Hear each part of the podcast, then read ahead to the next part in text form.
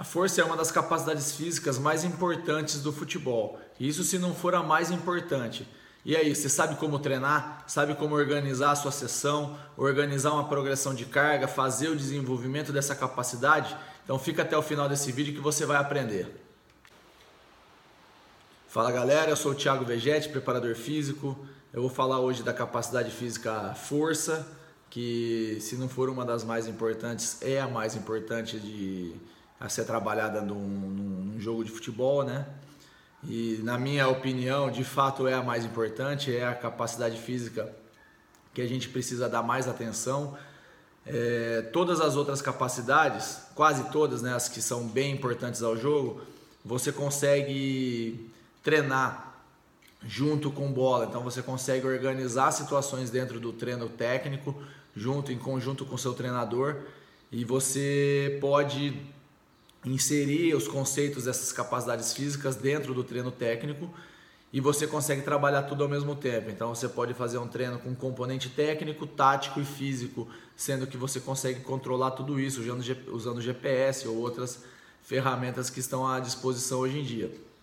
Já a força, ela fica meio restrita ao treino físico. Você pode até é, criar situações de um treino complexo de força, onde você faça é, o recrutamento das unidades motoras, em seguida a transferência, né, que é, é o, são os treinos complexos que a gente faz, e aí na fase de transferência você usar é, componentes técnicos, finalização, cruzamento, é, um jogo reduzido que seja, alguma coisa nesse sentido, mas a parte principal da sessão, que é a ativação muscular, que é o recrutamento das unidades motoras, isso tem que ser trabalhado com carga e não, você, você fica refém disso, você não tem outra opção uma vez que para você aumentar o número de aumentar o recrutamento de unidade motora, aumentar a ativação muscular, melhorar esse, esse processo neural do treino, você precisa trabalhar com carga e uma vez que você precisa trabalhar com carga, você não pode fazer isso com bola.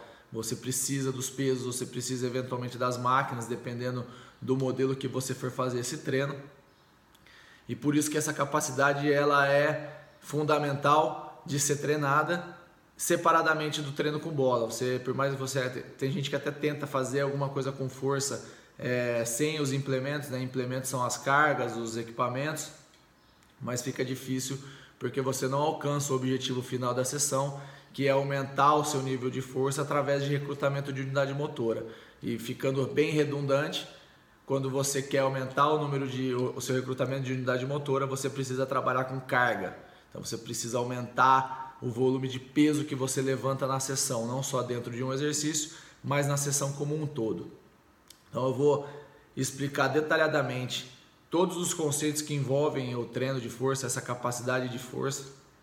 Vou dar alguns exemplos práticos também para facilitar e, e, tentar deixar bem didático essa questão de como começar a treinar força e como terminar de treinar força terminar entre aspas, porque você não vai terminar, mas como você chega na fase final de treino e depois existe uma manutenção e o ciclo começa a se a, a acontecer novamente.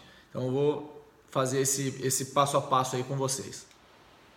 Bom, a primeira coisa que, que a gente precisa entender quando vai fazer começar a treinar força, ou organizar a sessão de força, é, planejar esse desenvolvimento, como vai ser sessão por sessão, semana por semana, como que é a sequência dos exercícios, como que mudam as séries, como é que mudam o número de repetições, como que, como que é feito todo esse processo de organização de um treino de força. É só chegar lá na academia, sentar na, sei lá, na cadeira extensora, colocar um peso é, e falar, ah, vou fazer seis repetições, porque eu ouvi dizer que se eu fizer seis repetições com bastante carga, eu estou treinando força máxima. É desse jeito que faz? Claro que não. É, existe uma ordem natural das coisas, uma sequência é, didática, né? uma sequência metodológica a ser seguida por vários motivos. Primeiro, para aprendizagem é, de exercício, ganho de, de consciência corporal. Então, existe um processo de aprendizagem motora dentro do treino de força muito importante. É, você precisa progredir gradativamente com as cargas então, o que acontece é que o nosso músculo reage muito rápido ao treino de força por ter um componente neural. Então, a gente aprende o exercício. Não que você, ah, o Thiago falou que eu aprendo o exercício, mas eu sempre fiz a cadeira extensora. Não é esse tipo de aprendizagem que eu me refiro. É também para quem nunca fez, mas para quem já treinou, já tem uma vivência no treino de força e eventualmente está parado, essa aprendizagem que eu me refiro é a melhora aguda da coordenação intramuscular e da coordenação intermuscular. Eu já tratei disso em, em vídeos anteriores. Então, só de você melhorar esse padrão de coordenação motora, intra e intermuscular, você consegue otimizar é, o seu mecanismo neural, você começa a, a, conseguir colocar mais carga e não necessariamente você ficou mais forte. Você só está conseguindo fazer com mais peso porque você aprendeu o movimento, seu corpo aprendeu a estrutura e como ele consegue se coordenar melhor para levantar aquela carga. Então, a primeira fase de aprendizado passa por isso. Você melhora a sua coordenação intramuscular, a sua coordenação intermuscular, você aprende, entre aspas, o movimento, aprende o exercício e ganha força. Esse é o primeiro processo de adaptação muscular. O problema é que as outras estruturas, os ligamentos e as articulações, elas não acompanham esse mesmo processo tão rápido de melhora de força. É, elas levam um pouco mais de tempo. E esse é um dos pontos que tem que ser levado em conta quando você vai organizar uma programação de treino, de força, principalmente para quem não está treinando, quem vai partir do zero. É, essa é uma parte fundamental que vai prevenir você de ter problema futuro, por exemplo, uma tendinite por conta de excesso de carga ou de repetição. Então, já que a gente já a gente entende que os tendões, ligamentos e a própria articulação, elas levam um tempo, essas estruturas, elas levam um tempo maior para se adaptar ao treino, para se fortalecer e conseguir suportar essas cargas de treino que você está colocando, elas demoram mais que o músculo. Você precisa prolongar um pouco esse processo de adaptação. E por mais que você se sinta mais forte, porque teu músculo reage mais rápido ao treino, você precisa respeitar essas fases de adaptação e prolongar um pouquinho mais esse tempo para preservar essas estruturas. E aí feito isso, quando você já passou por esse processo de adaptação, fez todo o fortalecimento de todas as estruturas, você começa a progredir nas cargas e aí você vai estar seguro para continuar na evolução é, de treino dessa capacidade. Legal, a gente já a gente entendeu que, que existe um tempo né, de aprendizado, que é o primeiro momento do, da programação de um treino de força. Para a gente seguir nessa linha de raciocínio, vocês precisam entender é, a diferença que existe entre os exercícios. É, como que eu escolho um exercício de força? Que exercício que eu vou fazer? Qual é melhor? É a cadeira extensora ou é o agachamento? É a mesa flexora deitada ou é um leg press 45 graus?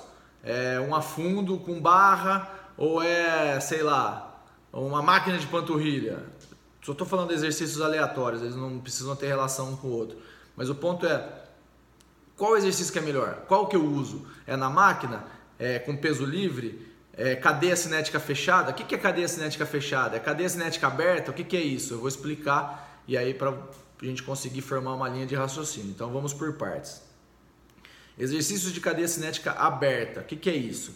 São as máquinas onde você realiza o exercício e as suas extremidades elas não estão em contato com nada. Por exemplo, a cadeira extensora. Você senta na cadeira extensora, né, apoia teu joelho, a almofada do exercício vem ali para cima do peito do pé, né, no dorso do pé. E você empurra o, a máquina para cima fazendo força com a parte anterior da coxa, o quadríceps. A sola dos seus pés, ela tá solta, ela não tá pisando, você não tá pisando no chão e nem nenhuma plataforma, ela tá livre. A mesma coisa acontece na, na, na, na flexora deitada, ou na mesa flexora, como queiram chamar. Então você está deitado de peito para baixo, a sua coxa está apoiada na, na máquina, ah, a almofada, né, o suporte do exercício está apoiado em cima do seu tornozelo, né, abaixo da panturrilha. Você vai fazer força para flexionar o joelho, né, você vai dobrar o joelho e vai trazer o peso em direção aos glúteos. Depois eu vou colocar é, modelos de exercícios de cadeia cinética aberta e cadeia cinética fechada e muitos tópicos que eu vou falar nesse vídeo aqui no grupo do Telegram e aí na descrição do vídeo eu coloco o link de acesso, tá? Então vai sair bastante, vai sair bastante informação, é, informação boa e, e bastante conteúdo lá no Telegram. E basta você é, acessar o grupo e, e ficar por dentro disso. Então, o cinética, cadeia cinética aberta são esses exercícios. São os dois exemplos clássicos de cadeia cinética aberta, é a cadeira extensora e a flexora deitada. Quais são os exercícios de cadeia cinética fechada? São os exercícios que a extremidade, né, a sola do seu pé, ela está em contato com algo, por exemplo, o agachamento. Então você está pisando no chão. Você faz o exercício sem tirar essa a sua base, sem movimentar a sua extremidade. O agachamento acontece isso, o leg press acontece isso, são exemplos clássicos de cadeia cinética fechada. Então essas são as diferenças. É, basicamente, os exercícios de cadeia cinética aberta, eles são monoarticulares. Você vai movimentar uma articulação só. E os de cadeia cinética fechada, você vai movimentar mais articulações. Essa é a primeira diferenciação que é importante de se, de se entender. Por quê? Quando você movimenta uma articulação só, você se limita a trabalhar uma musculatura. Obviamente que você nunca, isso não existe, por mais que queiram dizer. É, as pessoas insistem em falar que isola músculo, mas pode até, pode até isolar um fio para instalar uma tomada, mas o músculo você não isola. Então, nenhum músculo trabalha sozinho, sempre tem algum outro músculo se contraindo de alguma forma de maneira isométrica ou contraindo junto de maneira dinâmica para facilitar o trabalho daquele músculo que está sendo de fato ativado. Você pode ter o alvo do treino. Então, o meu alvo principal, o grupo que mais é ativado durante o exercício é esse grupo X. Beleza. Que é o que a gente gosta de falar que está isolando o músculo, por exemplo, na cadeira extensora, onde você fala, eu estou isolando o quadríceps. Você pode estar tá direcionando o treino para quadríceps. A maior parte do, do treino está voltada para ele, os olhos estão voltados para o quadríceps. Mas existem outras musculaturas que estão se contraindo de maneira dinâmica ou isométrica para ajudar o quadríceps a fazer força, por exemplo, na cadeira extensora. Isso chama coordenação intermuscular, quando os músculos, diferentes músculos, se ajudam para facilitar o movimento de um músculo X. Beleza. Então, você selecionou o músculo que você quer trabalhar, o quadríceps, por exemplo, ele está ali sendo ativado na cadeira extensora. O problema, ou o problema, a gente vai chegar lá, então, quando você faz a cadeia cinética aberta, você se limita a dar atenção para um grupo muscular. Essa, essa é a história.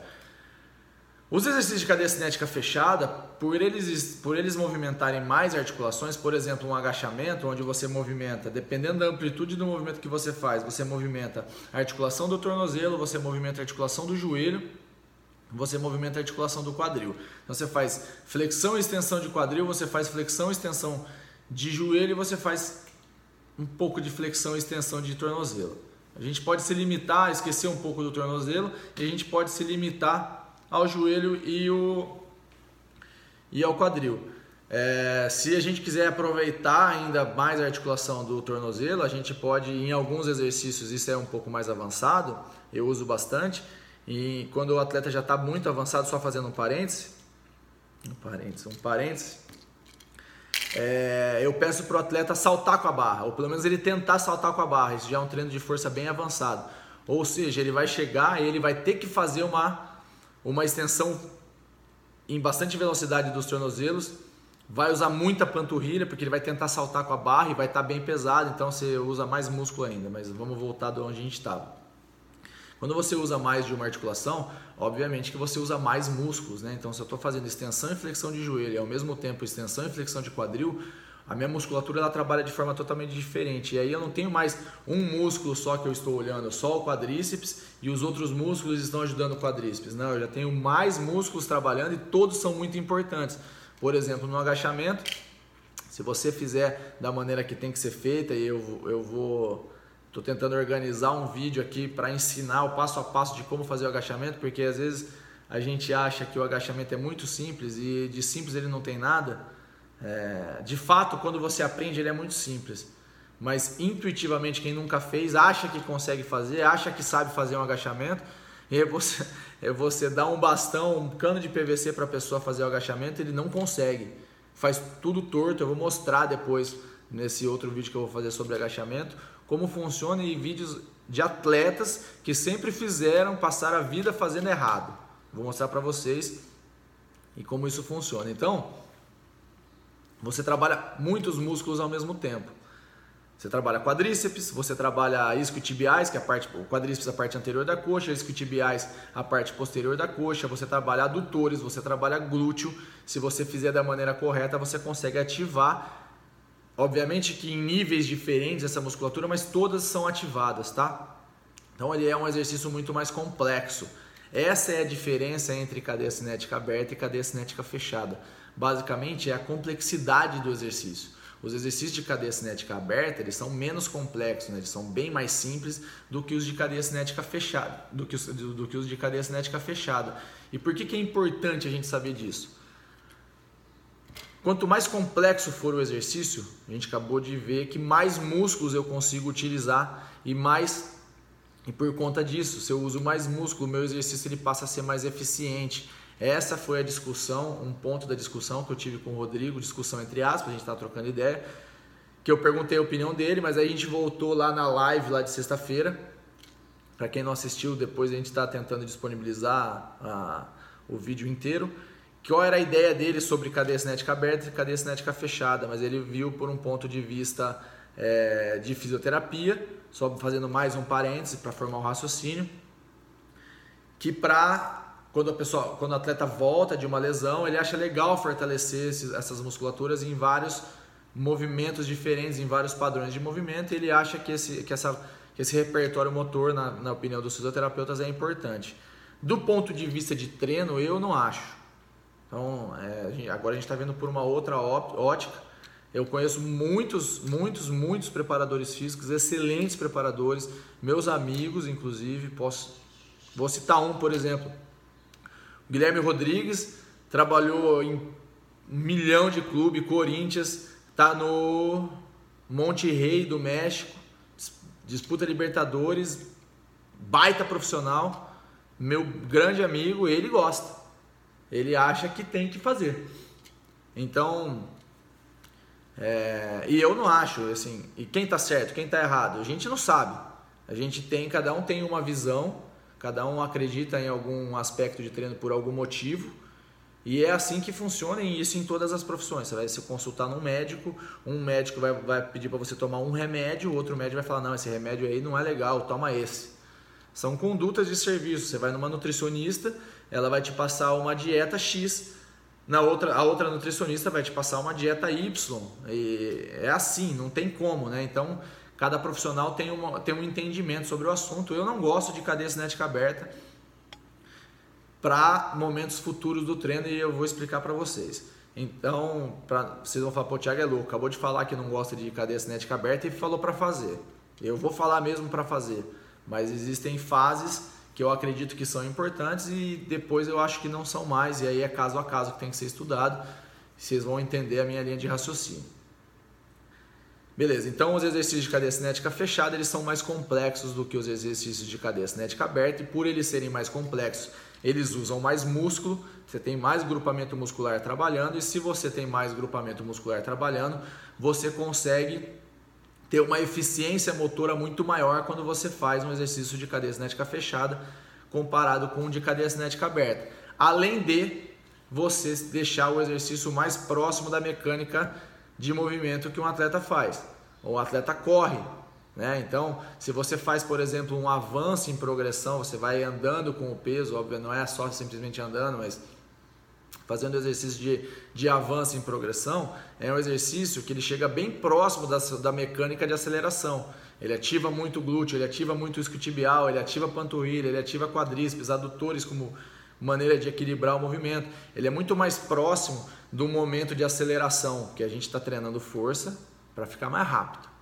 É isso, basicamente. Né? Ninguém está fazendo força para ficar mais forte, para levantar mais peso e ir para a praia. Pode até ser que queira fazer isso, mas o objetivo do atleta é ficar mais forte para ter mais força. O primeiro objetivo, né, é ter mais força para acelerar. E ele vai ganhar outras coisas no pacote, vai ficar mais econômico. A gente pode falar isso depois. Mas o, o, o ponto é esse. Então, quanto mais eu deixar o meu treino de força parecido ou específico com o meu gesto motor, né, o gesto que eu vou fazer na atividade, melhor. E a cadeira extensora, a flexora, ela não me proporciona isso. Posso até fortalecer meu músculo, posso deixar meu músculo mais forte, mas para estender o joelho para flexionar o joelho. Na hora que eu vou acelerar, eu não faço extensão e flexão de joelho. Eu faço extensão, flexão de quadril, mais extensão, flexão de joelho, mais extensão, flexão de tornozelo. Então, eu preciso deixar o mais específico que eu posso o meu treino de força para eu conseguir uma transferência para o gesto motor mais eficiente. Esse é o meu ponto de vista. É, é o que eu acredito. Então, essa é a diferença de cadeia cinética fechada e cadeia cinética aberta. Eu vou em seguida, a gente vai falar é, depois o que muda dos exercícios com peso livre e com peso guiado na máquina, porque você pode fazer cinética fechada na máquina. Então vamos lá. É, Para você fazer cadeia cinética fechada, é, na, qual é a diferença entre cadeia cinética fechada e cadeia cinética na cadeia cinética fechada na máquina e cadeia cinética fechada com peso livre?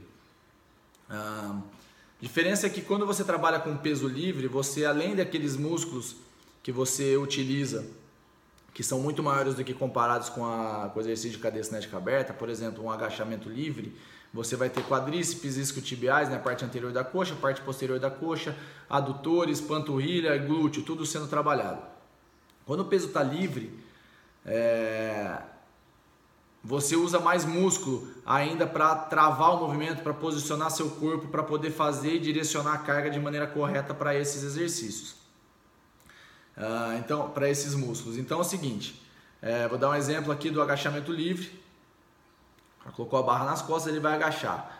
Além de parte anterior da coxa, parte posterior, glúteo, adutor, panturrilha, ele vai ter que deixar o abdômen, o abdômen dele extremamente contraído. Então, mais um músculo trabalhando. Ele vai ter que tracionar e ativar os músculos paravertebrais, a parte da lombar. Ele vai ter que tracionar a escápula dele para trás, então ele vai ativar a grande dorsal é muito músculo trabalhando ao mesmo tempo para ajudar a direcionar a carga de maneira correta na musculatura que ele quer trabalhar. E quando você fala de exercício de cadeia cinética fechada com peso livre, as opções são quase infinitas. Você pode fazer agachamento livre, você pode fazer com a barra, você pode fazer o agachamento com halter, você pode fazer o agachamento com kettlebell, você pode colocar a barra na frente do corpo e transformar num front squat. Você pode fazer o front squat segurando um kettlebell, segurando um halter. Você pode fazer afundos, você pode fazer avanços, você pode fazer deadlift, que é o levantamento terra, com barra, com halter, com kettlebell. Você pode fazer subida na caixa, com barra, com kettlebell, com halter, com anilha. Ah, meu, é uma opção de exercícios interminável. E eles são muito mais complexos de serem realizados. Por conta de serem complexos, eles têm uma eles são mais difíceis de serem realizados também porque né, tem muito mais estrutura muscular envolvida e você tem que ter uma consciência corporal bem maior para entender o movimento e fazer ele com eficiência. A contrapartida é que a eficiência e os benefícios que esses exercícios te trazem são muito maiores. Você vai ficar muito mais forte, muito mais explosivo e seu repertório motor vai ficar muito maior quando comparado com os outros. Uma fase para trás disso são os exercícios de cadeia cinética fechada na máquina. Por exemplo, que você pode fazer um agachamento na barra guiada, que é o Smith, né? aquela barra onde ela, ela corre no trilho. Você ali você pode fazer a fundo, agachamento búlgaro.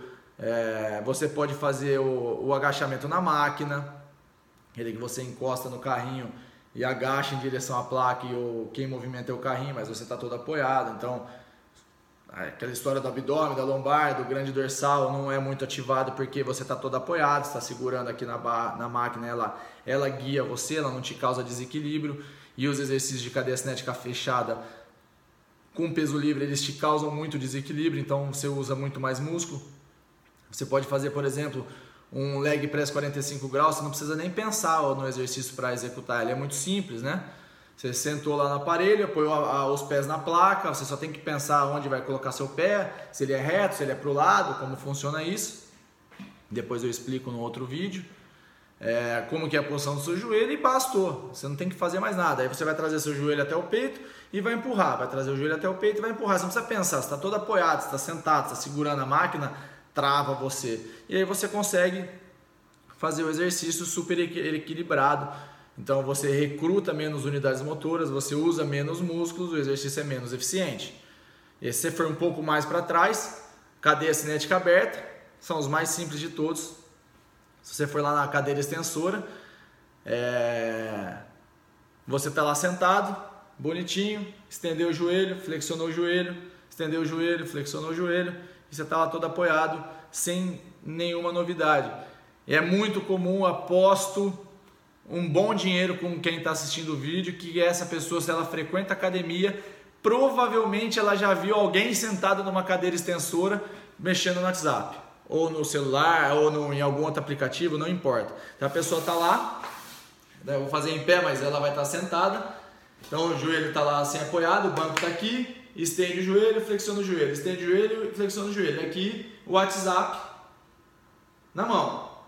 Eu já cansei de ver, eu tenho certeza, aposto dinheiro que alguém que está assistindo esse vídeo já viu isso acontecer. E por que que acontece? Porque o exercício ele é tão simples de ser realizado, ele é tão fácil que a pessoa não precisa nem pensar para fazer.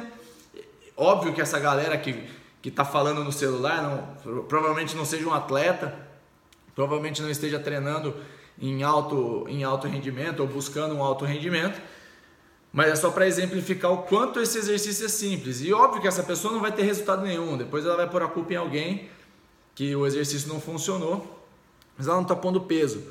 Se ela estivesse colocando carga, ok, ela não iria conseguir mexer no WhatsApp ou no celular, ou seja lá onde for, ela ia ter que segurar na máquina e fazer força e se concentrar para fazer isso. Mas o que eu quero dizer é que mesmo que a pessoa estivesse fazendo um agachamento na, com a barra, sem carga nenhuma, sem nada, bem levinho, o exercício é tão mais complexo que ela não consegue fazer outra coisa ao mesmo tempo, ela tem que se concentrar em fazer o exercício. Eu dei esse exemplo de a pessoa mexendo no telefone justamente para exemplificar, para mostrar essa situação do quanto complexos os exercícios são e qual é a diferença entre eles. Então, um exercício de cadeia cinética fechada com peso livre, ele é tão complexo que você não pode pensar em outra coisa. Você tem que pensar no que você está fazendo, você tem que se concentrar, ele exige uma, um grau de concentração muito maior. Por conta disso, ele tem todos os outros benefícios. E a cadeia cinética aberta é o contrário. Ele é tão simples que você não precisa nem pensar para fazer. Ele é menos eficiente, ele te traz menos resultados. Essa é a linha de raciocínio que eu, que eu adoto quando eu penso em treino e diferencio esses três modelos: cadeia cinética aberta, cadeia cinética fechada na máquina e cadeia cinética fechada com peso livre. Essa é a diferença básica desses três modelos de, de exercício que eu utilizo. Então, a gente entendendo isso, a gente pode seguir para o próximo passo e entender como é uma como é pensada uma programação de treino de força, como a gente faz para determinar quais exercícios usar, quando usar, quais mecanismos que a gente que a gente usa de incremento de carga, as séries, como elas vão mudando, o número de repetições e assim por diante. Eu quero fazer só dar um exemplo prático é, por acaso aconteceu um essa semana, na terça-feira. Depois eu vou. Eu vou. Quando eu gravar o vídeo do, do, falando só de agachamento, eu vou colocar esses vídeos desses caras fazendo. E óbvio que eu já pedi para eles, eles autorizaram. Então não é, é para expor a imagem dos atletas, é só para exemplificar é, a dificuldade que é um agachamento, por exemplo, que parece e é um exercício simples, mas ele é simples depois que você aprende. Até você aprender ele é bem complicado e não é fácil de ensinar. Exige muita consciência corporal para você colocar a carga, distribuir o vetor de força de maneira correta na musculatura que você quer trabalhar. E aconteceu uma terça-feira e um semana retrasada. Um era um atleta de triatlo eu vou contar o contexto todo dele. E o outro é um atleta de, de futebol, o Anderson Braz, que está fazendo uma preparação física comigo agora, ele está treinando. É, que ele vai viajar para um clube, ele quer chegar lá bem preparado.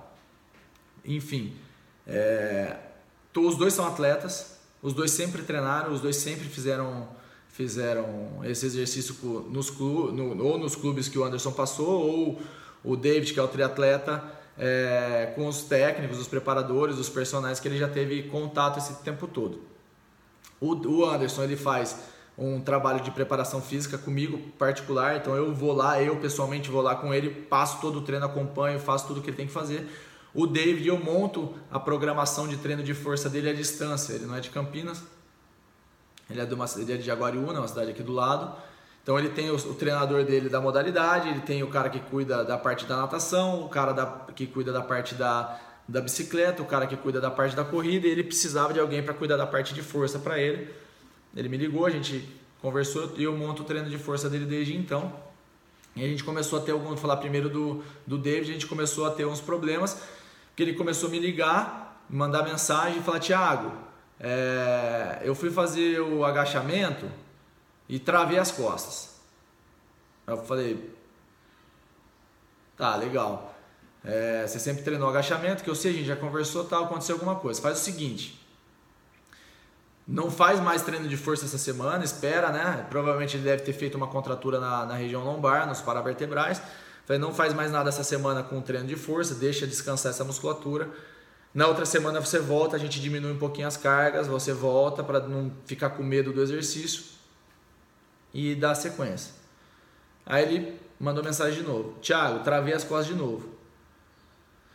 Eu falei, meu Deus, né? Porque o objetivo do treino de força é deixar ele mais forte, não para ele arrancar, porque ele não faz movimento de aceleração, mas para ele se tornar mais econômico, né? Então, ele mais forte, ele economiza energia para cada passada ou para cada pedalada que ele dá durante a prova de triatlo.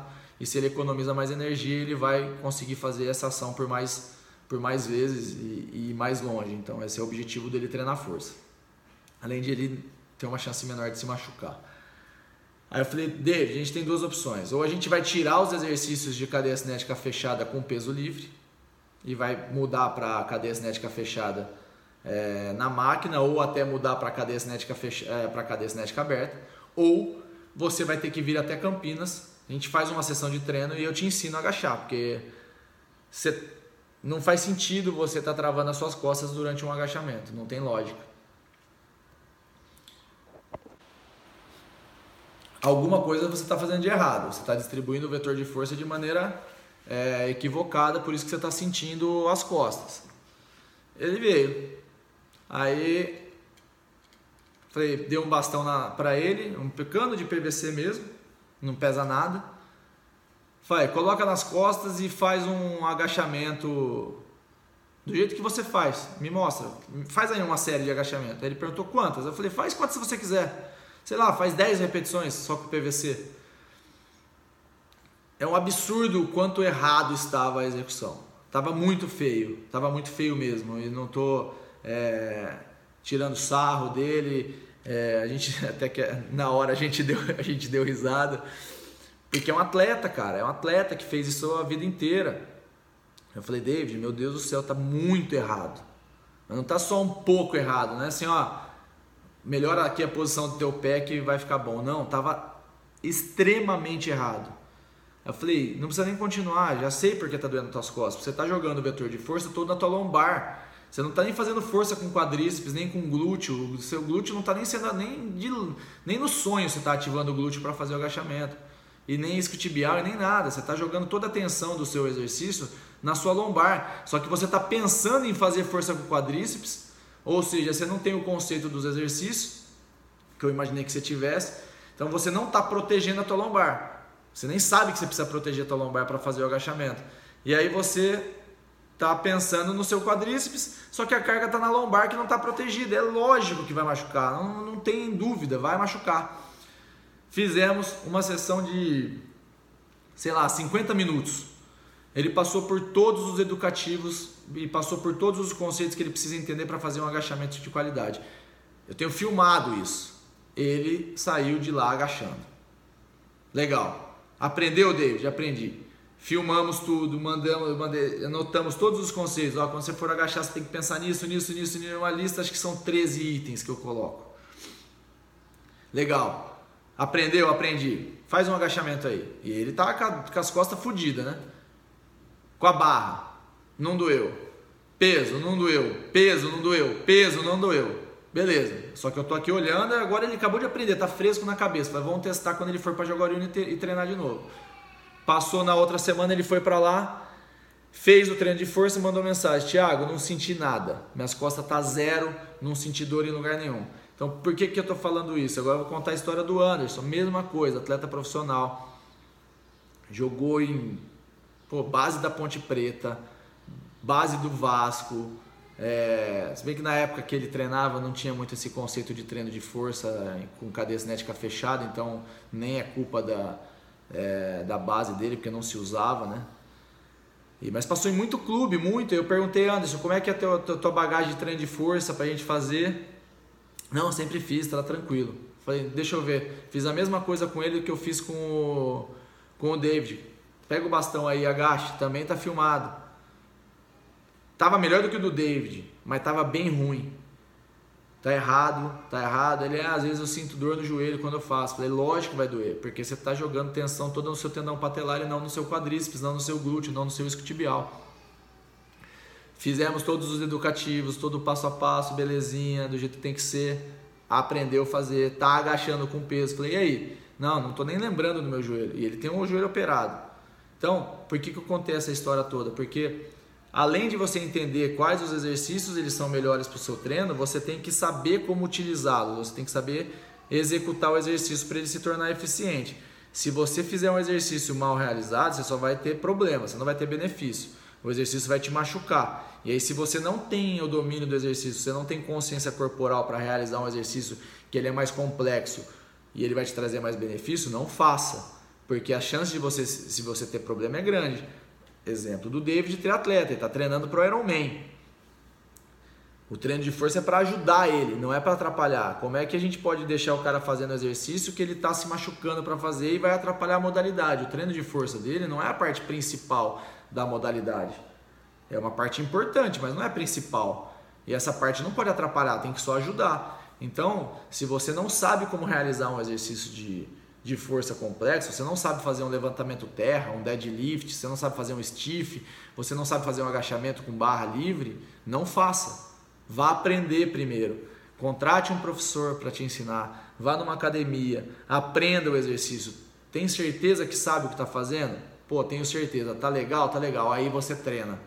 Caso contrário, fica na máquina, que a máquina ela basicamente faz por você. Você só tem que fazer força. O mínimo de conhecimento, o mínimo de noção e de consciência corporal que você tiver, você consegue treinar na máquina. Com peso livre não. Então tem que deixar esse parênteses aqui porque eu vou falar para fazer com peso livre, mas tem que saber o que está fazendo, beleza? Esse é um ponto importante. Eu quis deixar dar esses exemplos práticos de, de como treinar e são exemplos de atletas profissionais. O Anderson está indo para um clube e estava fazendo agachamento de maneira equivocada. Talvez ele tenha aprendido de maneira correta e esqueceu talvez ele tenha aprendido de maneira errada, não vem ao caso por que, que ele fez errado. Se ele não sabia ou se ele simplesmente esqueceu por falta de prática. Isso não importa. O David, mesma coisa. Não importa o porquê fez errado. Importa é que está fazendo errado. E fazer o exercício com a execução errada, a técnica errada, não traz nenhum benefício. Você não vai ficar mais forte. Você não vai ficar mais explosivo. Você não vai melhorar o teu repertório motor. Você vai se machucar. Ou você vai ter uma tendinite no tendão patelar, ou você vai ter um problema no seu menisco, ou você vai ter uma contratura, um estiramento de paravertebrais, ou algo um pouco mais sério, dependendo da carga, porque às vezes você faz o exercício errado com muito peso, aí a lesão é maior, e aí dependendo do grau da lesão, pior fica. Então, ao invés de você usar o exercício a seu favor, né, como benefício para te deixar mais forte, mais rápido, mais explosivo, mais econômico, com um repertório motor melhor, ele te atrapalha e te causa uma lesão, então tem que ficar muito atento com isso, saber fazer. Então não é o exercício que é o vilão da história. O vilão da história é a pessoa que não sabe fazer o exercício e vai lá fazer. E aí, para piorar a situação, coloca bastante peso, porque tem que colocar bastante peso para conseguir aumentar o recrutamento de unidade motora. Então, essa é a dica, fica atento, sabe fazer, faz, não sabe, vai aprender primeiro. Aprende primeiro, sem carga, repete, repete, repete, replica esse movimento milhões de vezes até ele ficar automático. A hora que você parar de pensar para fazer o exercício, você aprendeu. É igual dirigir. Você está aprendendo a dirigir, você tem que pensar que tem que pisar na embreagem, tem que trocar a marcha. Depois que você aprende, isso é automático, você não pensa mais. Você até dirigir, você vai dirigindo e escrevendo no WhatsApp, né? Porque você já sabe, está automatizado na tua cabeça. E se estiver fazendo isso, não faça, que é perigoso. E o agachamento é a mesma coisa. Enquanto você está pensando para fazer, nossa, eu tenho que jogar a escápula para trás, eu tenho que empurrar meu joelho para trás, para trás e para o lado. Eu tenho que colocar o peso do meu corpo no calcanhar. Puta, que tem que travar o abdômen. Aí você trava o abdômen, esquece o joelho. Aí você, nossa, meu joelho não pode ir para dentro. Aí você empurra o joelho para fora. Putz, esqueci do quadril. Aí você arruma o quadril, o ombro vem para frente. Nossa, curvei as costas. Ah, esqueci do queixo. Você lembra de uma coisa, esquece da outra. Então você está aprendendo. Nessa fase toda, você tem que não utilizar carga alguma. Vai aprendendo sem pressa. Não, não é para ter pressa para aprender exercícios complexos de força. Tem que ter calma. Alguns exercícios demoram meses, meses para o cara aprender a fazer bem feito. Não importa o tempo que ele vai demorar, importa ele aprender, porque depois que aprende fica automático, não esquece mais. E aí é só jogar carga e ficar forte. Então essa é a dica, fiquem atentos, se liguem nisso aí, não vão se machucar treinando força. Força é para ajudar, não para atrapalhar. Bacana. Então a gente entendeu é, toda a primeira parte, os conceitos envolvidos, você vê, olha o tanto de, de conceito que a pessoa tem que ter para para montar um programa de treino de força. Então não é simplesmente calçar seu tênis e ir na academia, escolher meia dúzia de exercícios e fazer lá de qualquer jeito, porque não vai funcionar. Talvez funcione bem no primeiro momento, porque sempre que você faz um treino de força, independente de como ele é montado, e você não tem laço de treino ou você está vindo de um período parado, qualquer coisa que você faça cria uma adaptação no seu corpo e você eventualmente, por conta dessa adaptação, vai se sentir mais forte. Esse momento acaba com, uma, com, com muita rapidez, logo você para de sentir essa adaptação e logo você começa a não sentir mais nada, isso se você não se machucar nesse processo, certo? Então, você vai criar, você está vindo parado, está sem treinar, precisa começar a fazer um trabalho de força. Primeira coisa que você precisa fazer é uma semana, pelo menos uma semana, mínimo ela, ela chama semana introdutória. Ela pode ser chamada de semana de. É uma base, mas é que a base vem depois, então deixar só esse nome vai ficar mais didático para vocês entenderem. É uma semana introdutória. O que, que é isso? É como se você estivesse contando ou mostrando para o teu corpo que você vai começar a fazer força. Ele não está fazendo força, nada, zero. E aí você vai falar, olha, vou começar a fazer força, então já vai ficando esperto aí, já vai se ligando, porque o negócio vai ficar feio pro teu lado. E aí, por onde que você começa essa semana introdutória? Tem dois, duas formas.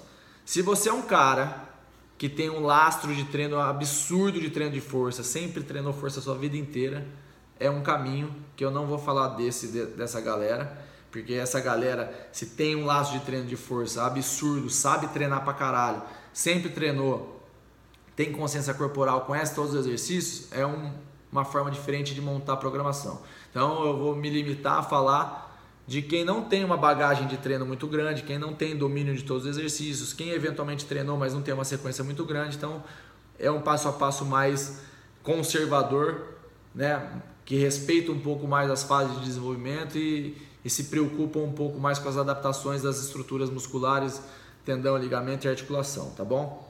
Então, a semana introdutória, para que, que ela serve? Para ensinar teu corpo, para avisar ele que vai acontecer e fortalecendo essas estruturas. Então você vai fortalecendo o seu músculo, você vai fortalecendo a sua articulação do seu joelho, por exemplo, os seus tendões, ligamentos. Você vai aumentando um pouquinho a tua resistência muscular, você vai se acostumando com um pouquinho da sensação de fadiga, você vai causar dano muscular, né? Você vai fazer micro lesões na musculatura, isso vai te dar dor. Então essa semana introdutória é para isso. Você vai ter pouca dor, né? Porque as cargas são bem baixas, o volume de treino é bem baixo. Então você vai preparando o teu corpo para algo que vai vir na sequência. É uma preparação, é uma é um pré-treino, vai. Porque ele é tão básico, tão fácil que não dá nem para chamar muito de treino. Quando comparado com os treinos que você vai fazer lá, na, lá no final. É óbvio que dá para chamar de treino, mas a gente brinca que quando você sai, você faz essa semana introdutória e chega lá numa semana de choque, lá no final, quando você já está levantando peso pra caramba, fazendo agachamento, saltando com a barra, você fala, nossa, não dá nem para chamar aquilo de treino, né? Porque agora você está treinando. Antes você estava só se preparando para treinar, essa é a diferença. Então você faz essa semana introdutória, que pode ser de uma ou duas semanas, e aí você precisa obrigatoriamente de duas ou três sessões de treino de força na sua semana para criar essa adaptação. Se você conseguir encaixar três, melhor. Duas é o mínimo. Se você for fazer uma vez por semana, nem começa, porque você não vai, você não vai conseguir criar adaptações é, suficientes para você melhorar a tua performance no treino de força na sequência. Então, de uma ou duas semanas, duas a três sessões por, por, por semana dessa semana de, nessa semana introdutória. Que o que, que ela tem? Exercícios de cadeia cinética aberta, exercícios de core, os funcionaizinhos, cargas entre 30 e 40% do seu máximo, não chega nem 50, para em 40, poucas séries, um número de repetições um pouquinho mais elevado, 15, 20 repetições mais ou menos, para criar um pouquinho, para mexer não, um pouquinho com a sensação de fadiga, e a gente consegue dar volume no treino por conta do número de repetições. Então, se você pegar a tonelagem do seu, do seu treino, que é a somatória de todas as cargas que você utilizou, vezes o número de repetições que você fez no treino, por exemplo, sei lá, você fez no seu treino teve 10 séries de 20 repetições, então você fez 200 repetições. Você pega a carga que você usou, a média das cargas, multiplica por isso da tonelagem do seu peso. Então, no fim das contas, vai dar uma tonelagem baixa. Isso caracteriza um treino de adaptação ou essa semana introdutória que a gente está fazendo, certo? Feita essa semana introdutória, a gente vai gastar mais umas duas ou três semanas fazendo a base da sua força. O que, que é essa base? A gente começa a aumentar os exercícios, né? a gente começa a aumentar a gama de exercícios, aumenta o seu repertório motor, aumenta um pouquinho o número de séries, diminui um pouco o número de repetições, então no final das contas o volume de treino ele não vai ser alterado, só que a gente vai começar a aumentar a tonelagem do seu treino a quantidade de carga que você vai levantar ao final da sessão vai ser maior do que na semana introdutória. Você vai trabalhar com cargas entre 40 e 50, 55% do seu máximo. E basicamente é isso e começa a entrar alguns outros exercícios que você vai incrementar na sua semana. Essa, essa é, esse é o conceito das semanas de base que você pode fazer duas ou três semanas e sempre de duas a três sessões por semana. Então, só, só exemplificando um pouquinho com mais detalhes, a semana introdutória você vai usar, por exemplo, você vai se limitar a usar cadeira extensora, flexora, adutor, abdutor, panturrilha e exercícios de core. Por exemplo, essa é, esses são os exercícios que fariam parte de uma semana introdutória. Aí você vai criar a base, você vai para uma semana de base, ou duas semanas, quais exercícios entram? Aí você pode começar a trabalhar com leg press horizontal, um leg press 45 graus, uh, e começar os educativos do agachamento, porque é um exercício que vai fazer parte é, de todo de todo o processo, então é bom você começar a aprender, caso você não saiba, e mesmo que você saiba, é bom fazer esses educativos para ir relembrando e ativando as musculaturas que vão fazer parte desse processo. Em seguida, a gente entra na semana de desenvolvimento de força, que é a hora que você começa a colocar um pouco mais de carga para melhorar o recrutamento de unidade motor e deixar o treino já um pouco mais atrativo do ponto de vista neural, ali é a hora que você está treinando. Então você já começa a diminuir o número de repetições, então você já vai cair lá para 10 repetições, 8 repetições, já vai ter uma sensação de fadiga um pouco maior. Você pode ou não aumentar o número de séries, aí você pensa é, no volume como um todo né, da semana Existem casos e casos, dependendo do objetivo, da forma que está encaixados os treinos, você aumenta ou diminui esse volume de repetições, mas as cargas elas foram aumentadas. Então a tonelagem foi para cima de novo. Então você repara que a curva de incremento de carga ela vai aumentando conforme vai passando a, as semanas, né? Você vai aumentando a solicitação muscular, né? o recrutamento de unidade motor ele vai aumentando cada vez mais e a complexidade dos exercícios também vão aumentando. Então você vai se preparando, você vai ficando mais forte, vai ficando com uma consciência corporal melhor e aí você vai incrementando exercícios mais difíceis e a hora que você durante esse processo de desenvolvimento de força, que você pode deixar aí umas três semanas disponível para isso, se você consegue fazer três sessões por semana, você está falando aí de nove sessões. Então, durante essas nove sessões, o que, que você vai fazendo? As cargas elas vão aumentando, o volume de treino ele vai oscilando, né? Por conta do número de repetições, cada sessão você vai montando de maneira diferente. E aqueles exercícios de cadeia cinética aberta, eles vão saindo do seu treino e vão dando lugar para os exercícios de cadeia cinética fechada. Essa é a estratégia. Você vai incrementando componente mais difícil no seu treino, incrementando carga e mexendo com o número de séries e repetições. Então, o volume fica oscilando, né? tem uma variação grande de volume de sessão para sessão, as cargas vão aumentando. Eventualmente você faz alguma. Existem algumas técnicas de você fazer variação de carga também. É... e aí fica um modelo de treino um pouquinho, um pouquinho diferente desse que eu estou falando, mas que também é bem legal, funciona para ganho de força e a complexidade dos exercícios também vai aumentando. Quando você passa dessa semana de desenvolvimento de força, você já está pronto para a semana pesada, você já está pronto para fazer é, o que a gente chama de semana de choque, que é de fato o treino de força que a gente precisa. Então, as, o número de séries vai lá para cima, você pode trabalhar com muitas séries, mas as repetições vão lá para baixo. Então, você vai trabalhar com repetições para baixo de 6, 6 repetições, 5, 4, 3, 2 repetições, uma repetição. Você vai fazer três séries de um, por exemplo, de algum exercício, só que as cargas, tudo para cima de 80%. 80% do seu máximo, 90% do seu máximo, 100% do seu máximo, e aí eu vou falar um negócio que vai parecer absurdo, mas não é. 110% do seu máximo. Aí você vai falar assim, Thiago, como que eu posso trabalhar com 110% do, do meu máximo se 100% é o meu máximo? Eu não falei isso anteriormente porque eu precisava chegar, chegar lá. Então, se você tem uma bagagem de treino boa, você consegue estipular quanto seria o seu máximo em determinados exercícios ou fazer testes de carga máxima em algum momento dessas semanas, a hora que você já tiver é, que você já tiver um pouco com um nível de força mais alto, você pode, você pode testar sua força máxima e usar isso como parâmetro.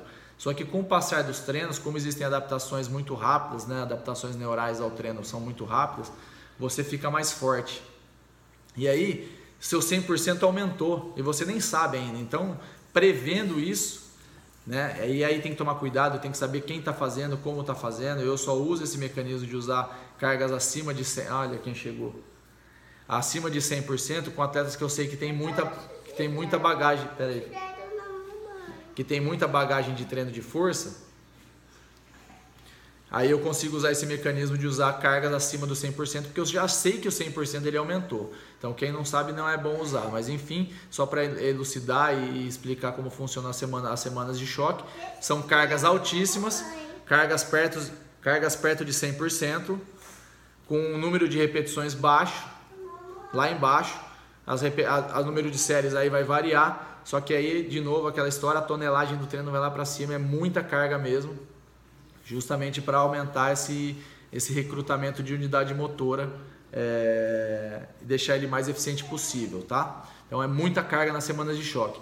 E na sequência, você fez, você fez ali duas ou três semanas de choque, é bastante. Se você estiver usando três sessões por semana, você, de novo, você fez nove sessões de choque, está na hora de você dar uma segurada, diminui as cargas. Aí entra o que a gente chama então chegou a hora de você dar uma segurada, diminui todas as cargas, entra na semana regenerativa. Para que, que é isso? Para você dar uma recuperada em todo em todas as suas estruturas, recuperação muscular, um pouquinho de recuperação metabólica também, é, dar uma descansada nos tendões, articulações por conta de todo de todo o estresse mecânico que, que, que tem é, quando você faz treinos de força com tanta carga por uma alta frequência como foi, né, citado nesses exemplos e aí você diminui as cargas. Então você volta para algo bem parecido daquela sua semana introdutória. Cargas de 30, 40%, pouca é pouca Apareceu uma intrusa no vídeo aqui. Pouca pouca, ah, até fugiu o raciocínio. Poucas séries, um volume um pouco mais alto de repetições e sempre controlando essas cargas entre 30% e 40%, não passa disso, faz isso uma semana, uma semana e meia, umas quatro sessões é bom para fazer. E aí você consegue recuperar todas essas estruturas e começa de novo a subir de novo. Começa tudo de novo desde o início. Vai para a semana de desenvolvimento de força e aí como você já está com uma bagagem, nessa semana de desenvolvimento de força, você não precisa mais ficar perdendo tempo com os exercícios de cadeia cinética aberta. Você já pode ir migrando para os exercícios mais pesados, porque você já aprendeu como fazer. Então você consegue ir pulando etapa, porque você já fez todo esse processo de desenvolvimento. E aí essa sequência é um pouco diferente dessa primeira que a gente fez. Existem outros conceitos que têm que ser é, analisados, mas basicamente para você fazer uma progressão de carga que vai girar entre 8 e 10 semanas de treino é dessa forma que eu falei. É isso. Espero que tenha ficado bastante didático como faz essa progressão, essa programação de treino de força. E depois eu vou criar um vídeo explicando especificamente do agachamento, como funciona é, como ele tem que ser feito, todos, todas as dicas e informações pertinentes para a realização desse, desse exercício. Beleza, gente? Vou ficar por aqui. Um abraço, até a próxima.